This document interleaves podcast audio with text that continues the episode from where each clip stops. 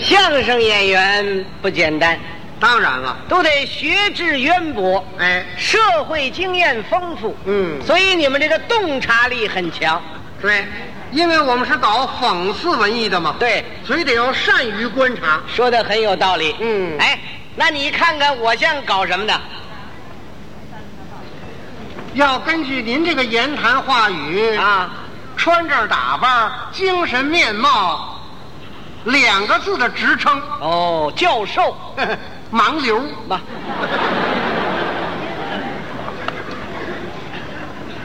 什么眼力呀、这是！告诉您，我是一位诗人，哦，诗人。经常作诗。哦，那么您这个诗是论首啊，还是论篇呢？我做那诗既不论首，也不论篇，那论什么呢？论片儿。这论片儿。嘿，那有多大片儿啊？多大片儿要看头天晚上喝多少水了。这跟喝水有什么关系、哎啊？，这个水喝的多，这个片儿就大；水喝的少，这个片儿就小。哦，尿床啊，然也，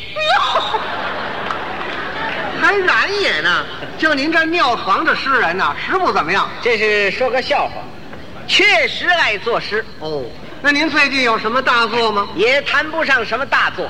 这话是在前两天，我到这个颐和园去游览，哦，我站在了十七孔桥上，这个时候，刮过了一阵微风，嗯，把昆明湖湖面掀起了一层一层的鱼鳞波浪。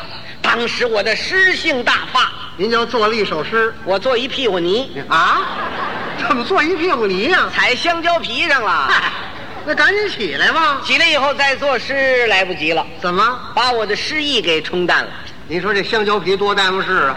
那怎么办呢？脱口而出说了一副对联：哦， 那么以什么为题呢？风水为题，几言呢？七言的。哦您这上联是风吹水面，层层浪。 好啊，能不能这下联我也听一听啊？哦，您没有听清，嗯，这个风吹呀、就是刮过来风的意思啊。 呃这个呃这我明白。啊，我问您这个下联儿哦，风吹下边是水面，水面呢就是水的表面讲 这我也清楚啊。啊，我问您这个下联儿再下边是层层，他没下联儿了吧？层层就是一层一层很多层的意思。我问您呐、这下联儿紧下边是浪啊，嗯，他是没下联儿了。这个浪嘛就是三点水一个梁字，嗯优良啊啊，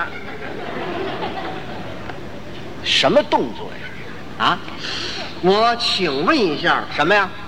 就像阁下这样的诗人，啊，您也住那个有门的房子里头吗？这是怎么说话？没门我怎么进去啊？嗯，您那门在哪儿安着呀？在门框上啊，哦，几根儿啊？两根儿啊，这就行了。这边门框贴“风吹水面层层浪”，那边那门框上您贴什么呀？哦，我明白你的意思。你问我这边贴“风吹水面层层浪”，问我这边贴什么？哎要怎么说你这人死心眼儿呢？怎么对联儿是死的，人是活的呀。你再写一张贴那边啊，啊？俩层层浪这啊？仨也没关系呀、没听说过，怎么了那怎么念呢？，哎，在念这个的时候，你得懂这个音韵学。哦，念上联的时候把音压下去，念下联的时候再把韵挑上来，如此一念便可以分出上下联来。哦，念上联儿，风吹水面层层浪，念下联儿呢？风吹水面层层浪，横批呢？层层起浪。，这叫什么玩意儿啊？怎么了？你什么诗人呢？啊，你纯粹是盲流。盲流。各位，我一说您就明白了。嗯，头几天呢，他还真上颐和园了。可巧那天呢，有几位有学问的人去春游去了，人一边走着一边吃着香蕉，他老远的就盯着人这香蕉了，在后头跟着。其中有一位呢，一时诗性大发，顺口就朗诵了一副对联儿刚说出上联来，风吹水面层层浪，没留神，这半根香蕉掉地下了。太巧了！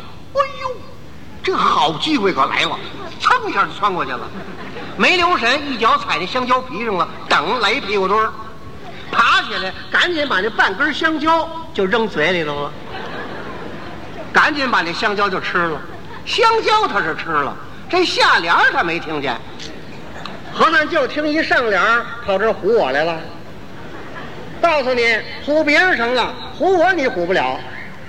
知道我是干什么的吗？相声演员呢？哎，俗语说得好啊相声肚，百货部。你买什么，我就得有什么。是是，说了你半天，不能白说你，赐你一个下联儿今后在唬别人的时候，啊你好唬得圆全点儿还赐我一下联儿，打算听吗？打算听啊？站好了。是，你那个上联是什么词句啊？风吹水面层层浪。 嗯，你这个上联有风吹，对，下联呢，我给你配雨打。好，你那是风吹水面层层浪，我给你对雨打沙滩万点坑。走吧，去那边捡香蕉吃去吧啊！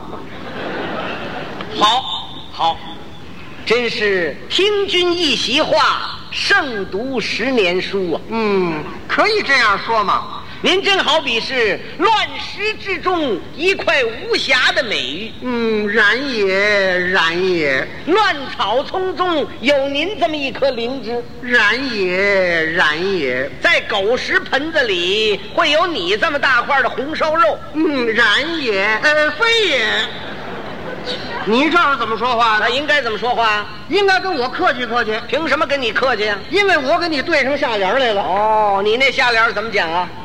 哦，不懂啊，不清楚，我给你批解批解。说说。就是下雨啊，下到沙滩上了，嗯下了一万个点儿，砸了一万个坑儿，这就叫雨打沙滩万点坑。这叫雨打沙滩万点坑。，哎，下雨的时候你数着来的，呃这没有，那你怎么只下一万个点儿呢？他就不许多下点儿，他就不许少下点儿，他就不许下九千九百九十九个点儿，他就不许下一万零一个点儿，怎么那么巧就下一万个点儿呢？啊，它不是寸劲儿吗？啊就算是寸劲儿，这一万个点儿都下到沙滩上了吗？啊，别处一点儿没下，啊，它过街雨，就说是过街雨，下一万个点儿就砸一万个坑吗？那当然了，哦，沙滩当间儿有一块石头，下上了煤坑，怎么办呢？先请石镜凿个坑。没听说过。这时候你正在沙滩上呢，这一万个点儿都下你脑袋上，嗯那我就成漏勺了。还是的。那什么叫雨打沙滩万点坑呢？哎，即使我们这个下联不太恰当啊也比您这没有下联强啊。你怎么知我没有下联儿？哦，您有啊我？当然有下联儿了。哎有你不说我们说出这个上联儿，怕大家有听不明白的，想稍微的给解释解释。呵，瞧你这通抖机灵儿，嗯，下联儿，下联儿，我听见了，那听见你不原因？我不爱理你，嘿，他又不爱理我了。我能没有下联吗？有下联啊？啊，那您宣布一下，我也拜读拜读啊。打算听吗？打算听啊？站直了，我这是自作自受。注意听。嗯我这个下联是“雨打浮萍点点轻嗯，倒是不”，错。当然了，那我这个下联就不能用了吗？用是可以用，要修改修改。怎么修改啊你把这个万点坑改成点点坑。为什么呢？这个对对的讲究是有数对有数，无数对无数。比如我上联是千层浪，你可以对万点坑；我上联是层层浪啊，你怎么对万点坑啊？ 嘿嘿我这下联是差点儿。是不是？ 你对错了对联儿没关系，谁让你没学问呢？ 嗯，最可气就是你站在这儿胡说八道啊！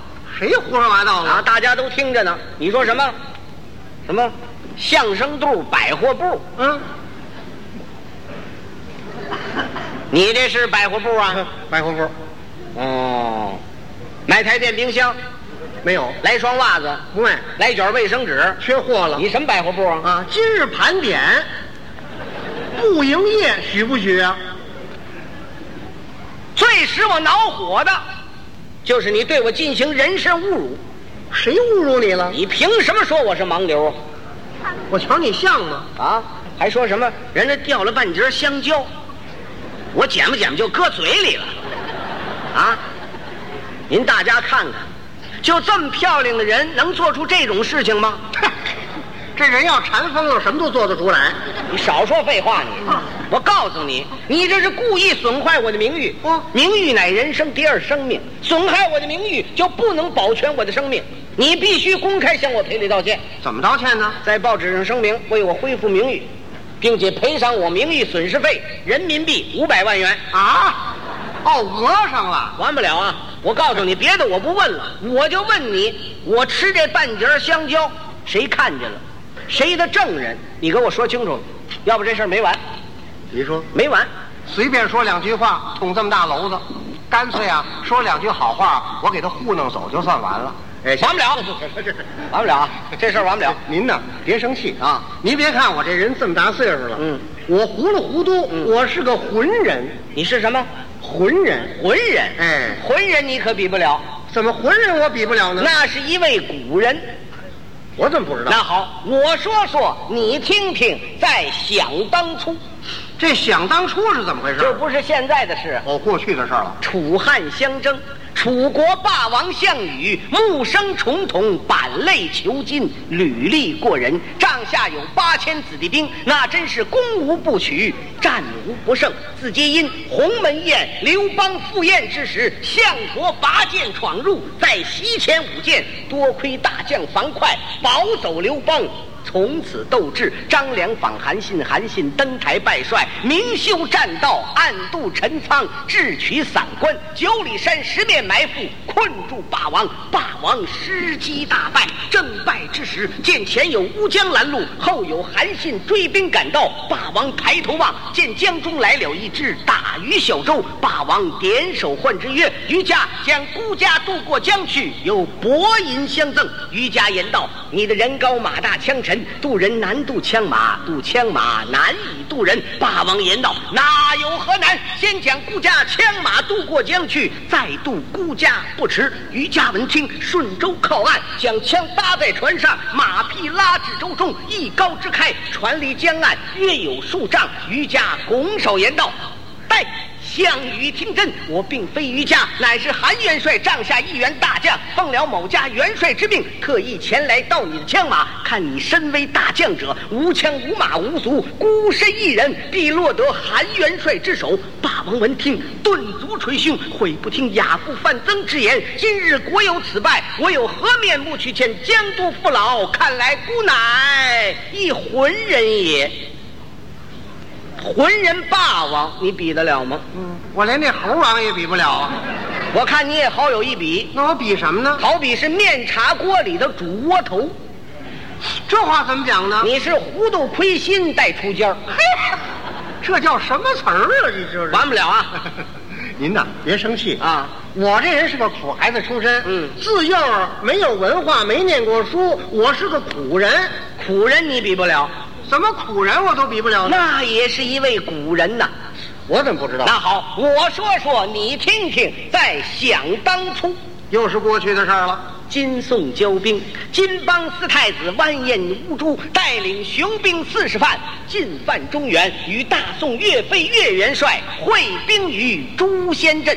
那兀术连打数十败仗，事出无奈，还将二世子完颜乌合卢吊在阵前，力分胜负。二世子只生得面薄如玉，齿薄唇红，头戴一顶虎头盔，身穿大叶如意连环甲，内衬素罗袍，足蹬虎头战靴，坐骑伯龙马，手使双枪一对，真乃是威风凛凛，杀气腾腾。由清晨战到日暮，只杀得金银铜铁八大锤，狄雷、严成方、岳云、何延庆是大败而归。岳飞闻听，心中大怒，明日本帅亲自会他。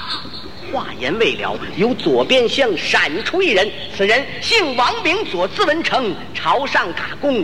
口称元帅，且请息怒。今日阵前小将，非乌珠亲生之子，乃是我国名将之后。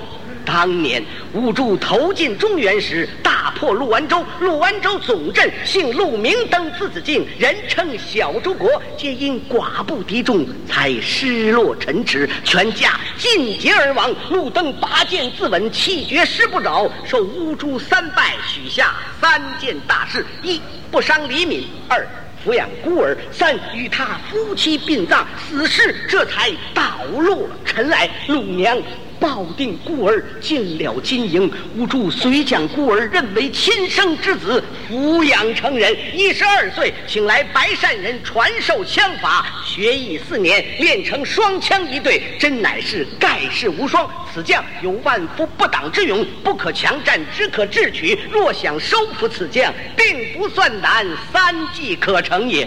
岳飞言道：“哪三计？”王佐曰：“苦肉诈降。”反间计，元帅闻听，哎，恐怕画虎不成，反类齐全。王佐无言，只得后退。日后元帅并未升帐，王佐忙打巨将鼓，故犯军规，将王佐责打四十军棍，只打得皮开肉绽，是驱出帐外。王佐回到营中，将陆安州之图画了一张。